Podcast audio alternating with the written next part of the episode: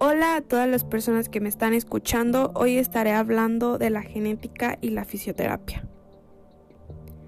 Bienvenidos al podcast. Mi nombre es Joali. En este espacio hablaré acerca del síndrome de Sotos y la atención fisioterapeuta para mejorar la salud del paciente. Así que comenzamos. El síndrome de Sotos es también conocido como gigantismo cerebral es una enfermedad genética caracterizada por un crecimiento intrauterino o postnatal excesivo, que a menudo se acompaña de retraso en el desarrollo motor, cognitivo y social.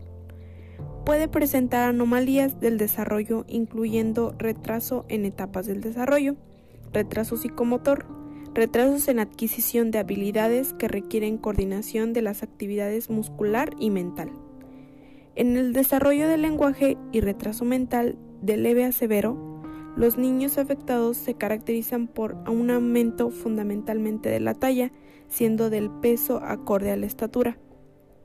Además, los recién nacidos muestran típicamente un crecimiento excesivo de los huesos, de las manos y de los pies y unos rasgos faciales característicos.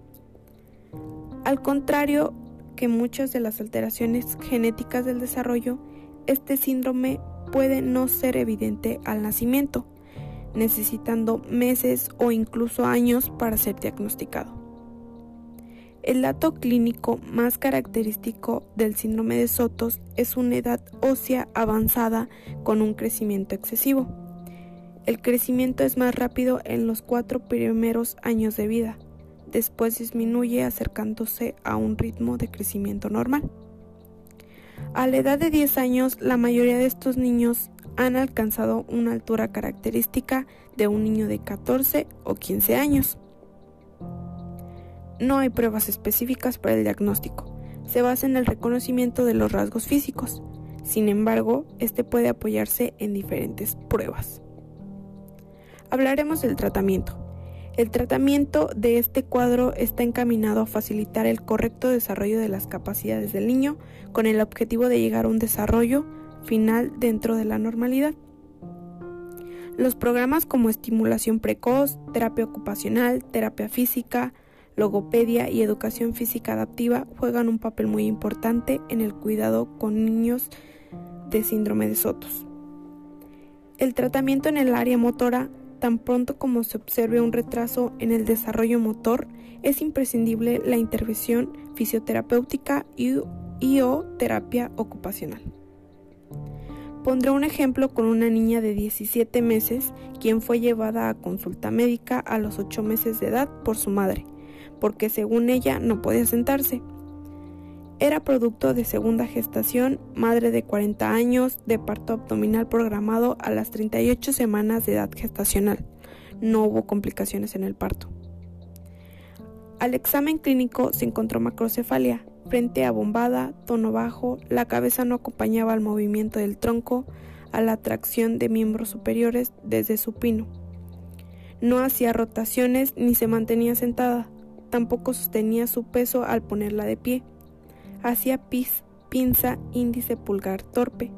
Comprendía los términos upa, ven, chau, llamaba o gritaba para establecer contacto con otros, bebía del vaso con ayuda. Fue evaluada por el Servicio de Genética donde se le diagnosticó síndrome de Sotos. En la evaluación fisioterapéutica para el desarrollo motriz a los 10 meses de edad, el test de Melanie Comparetti mostró que en la mayoría de las actividades edad de 4 meses de desarrollo. Se inició el programa de tratamiento con la meta de mejorar la actividad motora del segundo y posteriormente del tercer trimestre.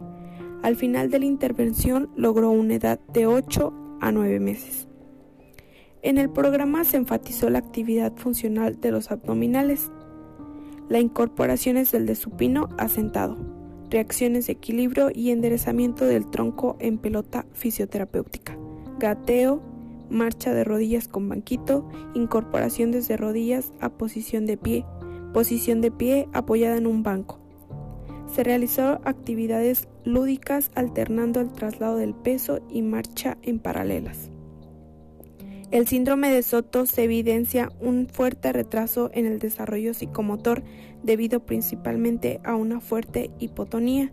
Las habilidades motoras finas y gruesas mejoran a partir de los años escolares y los problemas de coordinación motora se reducen al ir llegando a la adolescencia y la edad adulta. En términos generales, la motricidad gruesa está más afectada que la fina. El tratamiento de estos niños está orientada al desarrollo de las capacidades del niño con el objetivo de aproximarse a una normalidad. Un programa precoz de fisioterapia tiene un rol muy importante en el niño con síndrome de Sotos. En un periodo de un año de fisioterapia, los cambios fueron evidentes. Inició el programa con un desarrollo de motricidad gruesa, pasando el primer trimestre y logró un avance que la ubicó al final del tercer trimestre.